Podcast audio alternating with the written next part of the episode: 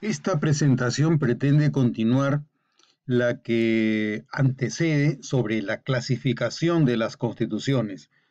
En la presentación anterior hemos revisado una clasificación general que nos permitía distinguir las constituciones de acuerdo a cuatro diferentes tipos de criterios. Hemos hablado de las constituciones originarias o derivadas, las rígidas o flexibles, las materiales o formales y las ideológico-programáticas o utilitarias. Esta presentación va a referirse a dos tipos de clasificaciones específicas. Una, la que presenta el profesor Carl Levenstein, un constitucionalista alemán que emigró a los Estados Unidos y eh, tiene un tratado que se llama eh, Teoría de la Constitución, que en realidad es un estudio que utiliza mucho más criterios de ciencia política que propiamente del derecho constitucional y se refiere fundamentalmente a la parte programática de la Constitución, es decir, a la parte relacionada con la estructura del Estado. La siguiente eh, clasificación que vamos a presentar es la que presenta el profesor García Pelayo, que fue uno de los primeros jueces del Tribunal Constitucional Español. Entonces, la primera de estas dos clasificaciones será la que Loewenstein clasifica en tres distintas alternativas. Las constituciones, según Loewenstein, o las normas constitucionales, eh, pueden eh, ubicarnos en una de estas tres categorías. Las constituciones nominales, las constituciones normativas o las constituciones semánticas. Una constitución nominal para Loewenstein es una constitución donde existen los preceptos, los principios y las reglas, pero su aplicabilidad es incipiente o es muy pobre. Vale decir, la norma existe porque está en el papel, pero la realidad se aleja de este cuerpo normativo. Las constituciones normativas, para Loewenstein, son las que tienen un texto cuya aplicación se cumple en la realidad. Es decir, la, eh, la vida del pueblo que rige la constitución y el texto constitucional van de la mano, se fusionan. Tiene un sentido efectivamente normativo. El pueblo cree en su constitución, los gobernantes respetan el pacto político, se respetan los derechos y por lo tanto puede hablarse de que es una constitución viva. Esa es una constitución en la que las normas se cumplen. Por lo tanto, el propósito de la constitución, que fue normar, cumple con su objetivo porque efectivamente norma en el pueblo. Y por último, la clasificación que señala Loewenstein es la, el tercer tipo, sería las constituciones semánticas. A diferencia de las constituciones normativas, las constituciones semánticas son las que han sido preparadas y redactadas con la finalidad de sustentar el poder que ya detenta quien quiere que se prepare la constitución a su talla. Esto quiere decir que es una constitución en la que las normas lo que hacen es justificar los actos, la presencia y el rol que tiene quien ocupa el poder. Una constitución semántica es una en la que eh, el, contenido del texto constitucional lo que hace es justificar la autoridad de quien diseña la constitución a su medida. Lowenstein hace una analogía entre las, eh, los distintos tres tipos de constitución que señala con la relación que existe entre el vestido de una persona y su talla. Para Loewenstein, una constitución nominal es una en la que el, el vestido, el traje, le queda al sujeto demasiado estrecho. Es un traje que no llega a cubrirlo. Una constitución normativa es una constitución en la que la persona y la talla van de la mano, es decir, se ha hecho un traje que le sirve a la persona porque hay compatibilidad entre la norma y la vida. Lo que se hace, lo que se desea y lo que se quiere corresponde con el deber ser que se postula en la Constitución. La Constitución semántica, por otro lado, es una Constitución que le queda, eh, que, le queda, que le queda eh, demasiado eh, ajustada a la, persona. O sea, es, una constitución que se ha preparado para que le sirva a la persona. Otra clasificación que tenemos por desarrollar es la que presenta el miembro del Tribunal Constitucional Español, el primero de los que se designó para ocupar ese cargo, García Pelayo, Manuel García Pelayo. Es un constitucionalista, es un jurista que nació a comienzos del siglo XX y murió alrededor de los años 90, si no me equivoco. Esta clasificación podríamos eh, calificarla como tridimensional en razón a que se eh, se preocupa de integrar tres distintas dimensiones. Una, para García Pelayo, eh, es la normativa, una segunda, la histórica y una tercera, la sociológica.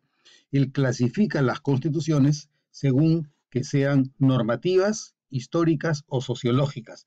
En realidad, de lo que se trata es de entender que una constitución tiene algo de normativo, algo de histórico y algo de sociológico, pero algunas de las constituciones enfatizan más en alguno de los rasgos, alguno de los tres rasgos sobre los otros.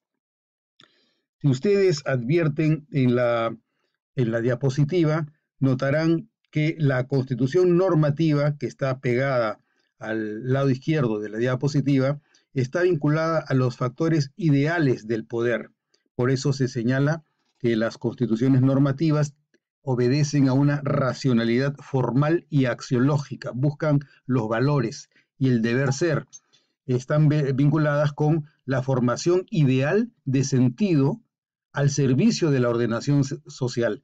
La formación ideal de sentido al servicio de la ordenación social. Es decir, ¿qué sentido se quiere que, llegue a cumplir la Constitución, qué sentido se quiere que cumpla, de manera que el orden sea el que se ha buscado. Eh, es por eso es que se habla de una formación ideal, pero una formación ideal de sentido. No se habla de una formación ideal a secas, sino una formación ideal de sentido, es decir, hacia dónde se aspira que llegue el sentido de la ordenación social, qué sentido se quiere que exista en la ordenación social. Por eso es que se señala que las constituciones normativas contienen fundamentalmente un deber ser, aspiran a los valores, se basan en una normatividad con normalidad, es decir, se busca que las normas eh, sean normalizadas, que las normas existan de manera normal, regular, que sean asimiladas en la población para la que se aprueban estas normas. En el extremo medio de esta diapositiva vemos el tipo de constitución histórica que está relacionada con los usos y costumbres que prevalecen en una población en el transcurso de su, propia, su propio desarrollo histórico. Por eso se habla de la legitimidad material de las costumbres. Hemos visto previamente que existen constituciones, como se señalaba en la diapositiva ah, que vimos en la presentación anterior, clasificaciones materiales, la clasificación de las constituciones materiales o formales. Entonces, en este caso, estamos viendo que la constitución histórica sería una eh, constitución de naturaleza material. ¿Por qué? Porque se basa en las costumbres, los usos, las prácticas que realiza una población en el curso de su desarrollo histórico. Son las prácticas constitucionales y políticas que hacen que se identifique a la población con una manera de ser determinada. Esa es su constitución histórica. Por eso se habla de la trascendencia temporal de principios materialmente reconocidos de ordenación con carácter permanente. Trascendencia temporal de principios materialmente reconocidos de ordenación que son de carácter permanente. O sea, ¿qué cosa es lo que de permanente tiene la historia de una sociedad que permite identificar una legitimidad en los usos y costumbres de esta población a lo largo del tiempo? Por último, una tercera forma de organización o de ordenación constitucional es la que García Pelayo llama la sociológica, en la que lo que le importa ya no es la, parte propiamente normativa o histórica, sino la, eh, lo que se da en los hechos, cómo es que en los hechos se organiza un pueblo determinado. De lo que se trata entonces es de determinar cómo es que eh, existe esta población a través de los hechos y prácticas dentro de una época determinada. Es la realidad de coexistencia práctica, tal como se toma la fotografía de lo que la población hace, que la caracteriza como una manera de identificarse, qué cosa es lo que le da la identidad constitucional a una población. Eh, por lo tanto, hablamos de una constitución empírica. Si vemos en el extremo derecho de la diapositiva, vemos los factores reales del poder, mientras que en el extremo inverso, en el izquierdo, veíamos los factores ideales del poder. En el caso de las constituciones sociológicas, basadas en la realidad de la coexistencia práctica efectiva, basada en los hechos, nos damos cuenta de cuáles son los factores reales del poder, cómo es que los poderes operan de manera fáctica en una sociedad determinada. Por eso se habla del orden político real, aún sin tener un texto o documento. Por eso es que, además de señalar la naturaleza de una constitución normativa como la normatividad con normalidad, en el caso de las constituciones de orden sociológico, García Pelayo podrá hablar de una normalidad sin normatividad. Es decir, cómo es que tú riges independientemente de que exista una norma que te regule, cómo es que tú te organizas, cómo es que tú funcionas, cómo es que tus normas sociales te llevan a aceptar una manera de organizarte determinada como válida y como legítima, independientemente de que no tengas un documento constitucional. Esto supone que estuviéramos hablando de eh, constituciones no escritas, como en el caso de Gran Bretaña, por ejemplo.